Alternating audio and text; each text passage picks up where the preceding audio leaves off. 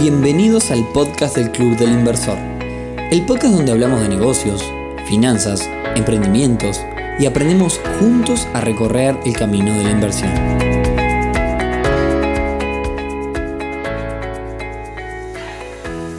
Bienvenidos a un nuevo episodio del podcast del Club del Inversor. Hoy viernes 18 de septiembre me encuentro grabando este episodio número 17 en el interior de nuestro país. Me tomé unos días de descanso y en este momento estoy en la ciudad de Rivera, una ciudad al norte de Uruguay, fronteriza con Brasil. Así que desde ya les pido las disculpas del caso si la calidad del audio no es la misma, ya que estoy utilizando otros medios para grabar aquí. Y hoy vamos a hablar de invertir dinero y ganar prestándolo. Y vamos a hablar del tema en todas sus variantes. Pero antes, y como siempre, clubelinversor.uy, una comunidad donde vas a poder aprender sobre todo el mundo de las inversiones, donde vas a encontrar gente en la misma sintonía y donde quizás también puedas aprovechar alguna oportunidad de negocio. Bueno, y vamos al tema de hoy, que es prestar plata. Lo primero que se debe aclarar de este tema en sí es que si bien se puede alcanzar interesantes rentabilidades prestando plata en alguna de sus variantes, no es para cualquiera no es, no es para cualquiera este tema, ya que quien se mete en esto debe tener estómago para estar atrás de los deudores en caso de incumplimiento.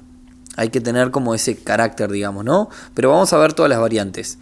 Bajo este esquema, a ver, se, rompen amistades, se distancian amigos, hay que tener mucho cuidado. Hay una frase que dice que, el préstamo no valga más que, que la amistad en sí.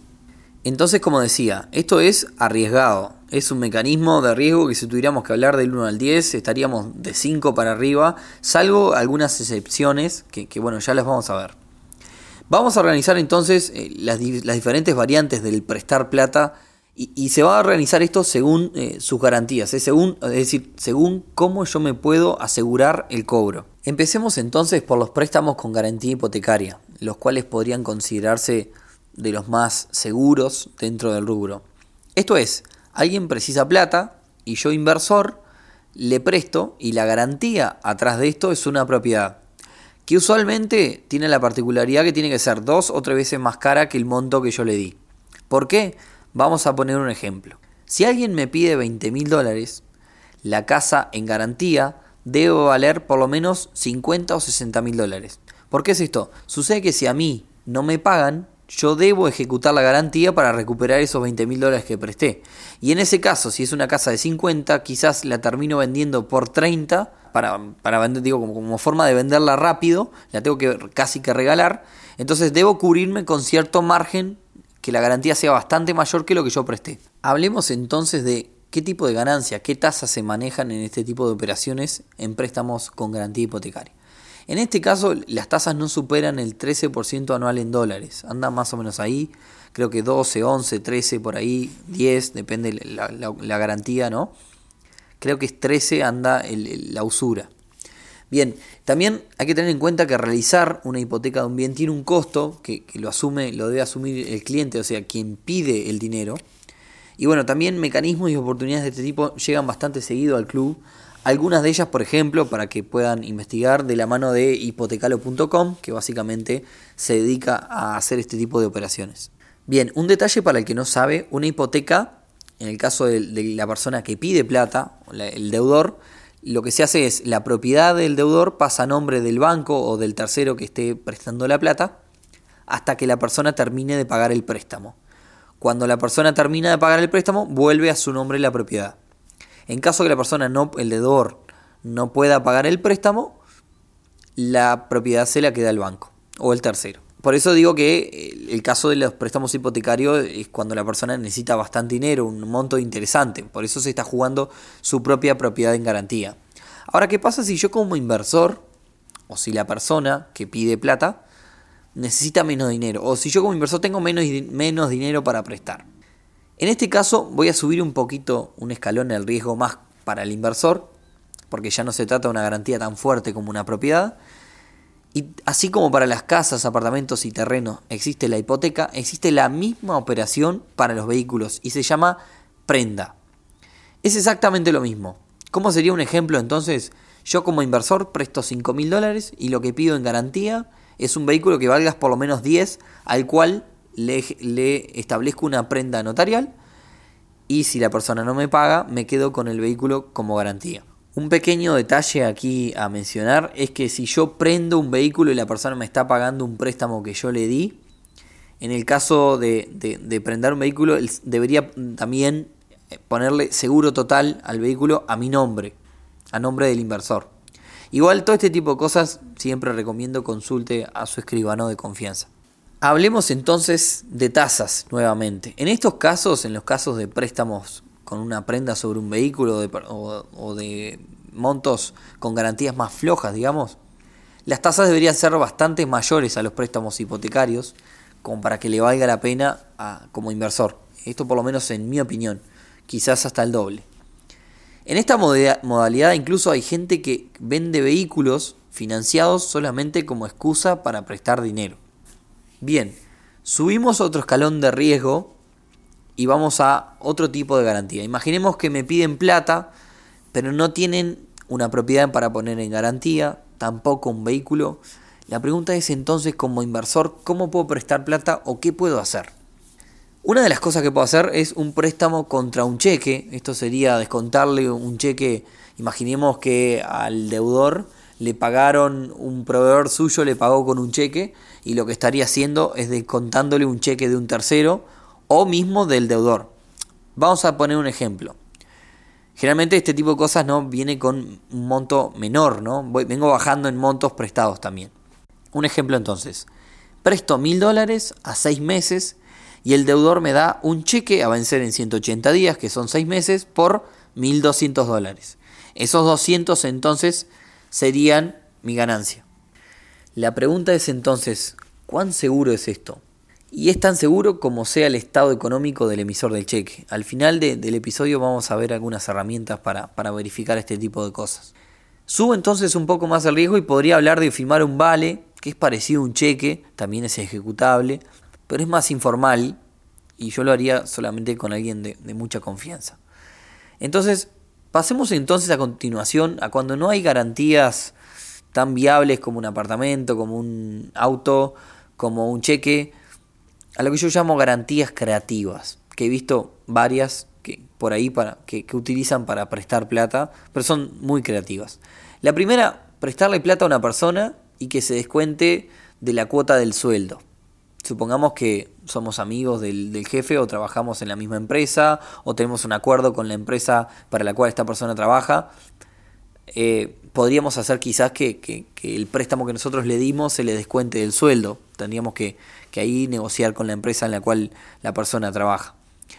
Otra muy creativa que vi, pero muy difícil me parece, a, mi opinión, de, de realizar, es que te dejen mercadería o que te paguen con, trabajo o algún objeto valioso en garantía. Es decir, no sé, que me den un reloj de oro que vale muchísimo dinero y no lo devuelvo hasta que no termine de cobrar. Son garantías que he visto por ahí, pero muy creativas. Y bueno, por último, todos se habrán preguntado, quizás en primer lugar, cuando arranqué de hablar de prestar plata, está el préstamo a confianza o prestarle a un amigo o a un familiar. Esto para mí ya no es una inversión, es más un favor que otra cosa y por eso en realidad no voy a hacer demasiado énfasis en este caso. De hecho, estos son los más conflictivos, por así decirlo, que pueden terminar con una amistad o con una buena relación, los cuales recomiendo no meterse. Bien, y como les comenté, vamos a hablar también de algunas herramientas que todos podríamos utilizar para prestar dinero, pero también para, trabajar o para evaluar un, un, socio, un proveedor o otra persona que, de la cual nosotros queremos conocer su comportamiento crediticio. La primera es el historial crediticio del Banco Central. Todos quienes, usamos cuentas bancarias, tarjetas de crédito y demás, estamos rankeados en el Banco Central. Esto es un puntaje del 1 al 5. El 1 es el mejor, digamos, es la persona que no tiene deudas. Y el 5 es el deudor incobrable. Es un, es un número y una letra. Ahí está 1A, 1B, 1C, 2A, 2B, creo que anda por ahí. 3, 4 y 5 creo que no, no están acompañados de letras.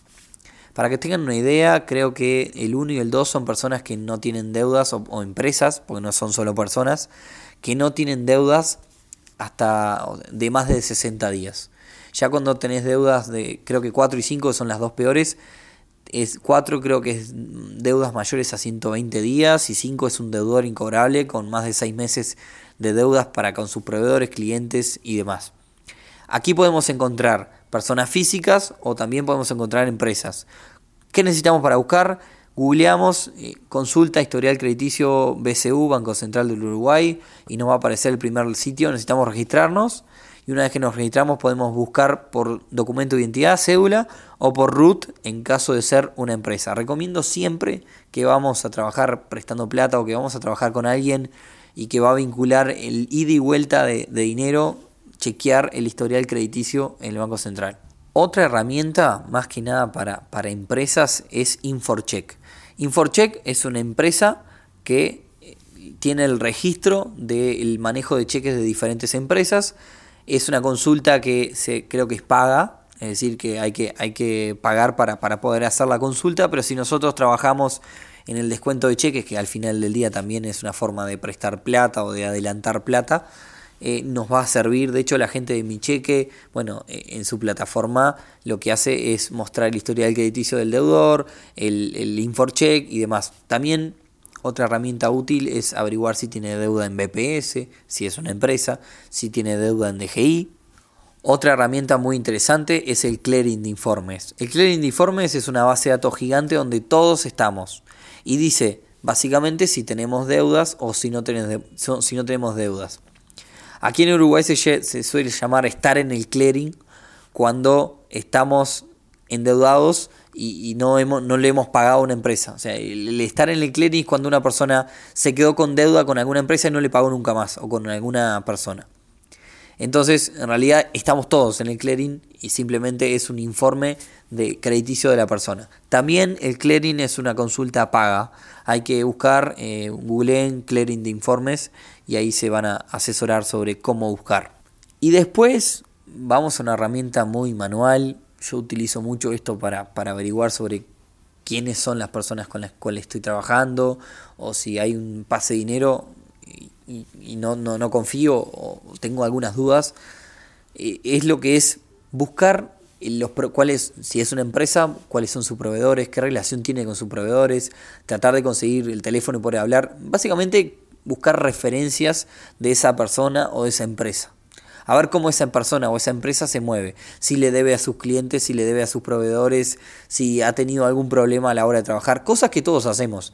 Es decir, cuando nosotros nos alojamos en un hotel, ¿qué es lo primero que hacemos antes de buscar un hotel? Buscamos referencias en diferentes sitios web. Esto es básicamente lo mismo, buscar referencias tratar de, encontrar los contactos y si tenemos algún contacto en común con proveedores o con clientes o con personas que sean allegadas hacia otra persona y demás. Esa generalmente suele ser una estrategia muy muy interesante que nos es muy útil y que si nosotros tenemos un contacto en común y en el día de mañana tenemos un problema con esa persona, un problema financiero, vamos a poder quizás hasta llamar a ese contacto común y contarle, mira, me está pasando esto, ¿qué es lo que te parece que puedo llegar a hacer? pedir un consejo y demás. Y voy con un consejo final si el día de mañana queremos apostar por este mecanismo de inversión que es el prestar el dinero. Cuando alguien viene a nosotros como inversores es porque o el banco no le presta o las casas financieras no les prestan o porque nosotros somos una alternativa digamos fácil o por algún motivo es que llega a nosotros como inversores. Entonces, si nosotros queremos estar parados como inversores que prestan plata, en cuanto a tasas, tenemos que tener en cuenta de que no nos asuste cobrar tasas similares eh, en cuanto a, lo, que es las tasas que ofrecen los bancos y demás. ¿Por qué digo esto? Porque si la persona llega a nosotros es porque no tiene otra opción. O porque le es más cómodo venir a nosotros que ir al banco. Esto lo digo porque generalmente también las personas que apelan a este mecanismo de inversión que es prestar plata tienen muchas veces una duda sobre cuánto cobrar eh, de, interés. Y también como decía al principio, este mecanismo no es para cualquiera, no es una inversión desatendida. De hecho, hoy en el podcast estamos hablando de este tema porque es una forma de generar dinero mediante los intereses. Pero es importante tener en cuenta esto, que no es una inversión desatendida, necesita de nuestro tiempo. Bueno, y hasta acá lo que tenía para contarles en el día de hoy. Muchas gracias por habernos escuchado hasta acá. Recordá agregarnos a tus bibliotecas de Spotify, 5 estrellitas en iTunes, recomendar este podcast si te parece interesante, que a otras personas les, les pueda servir también. Y nos vemos entonces el próximo viernes en un nuevo episodio del podcast del Club del Inversor. Chau, chau.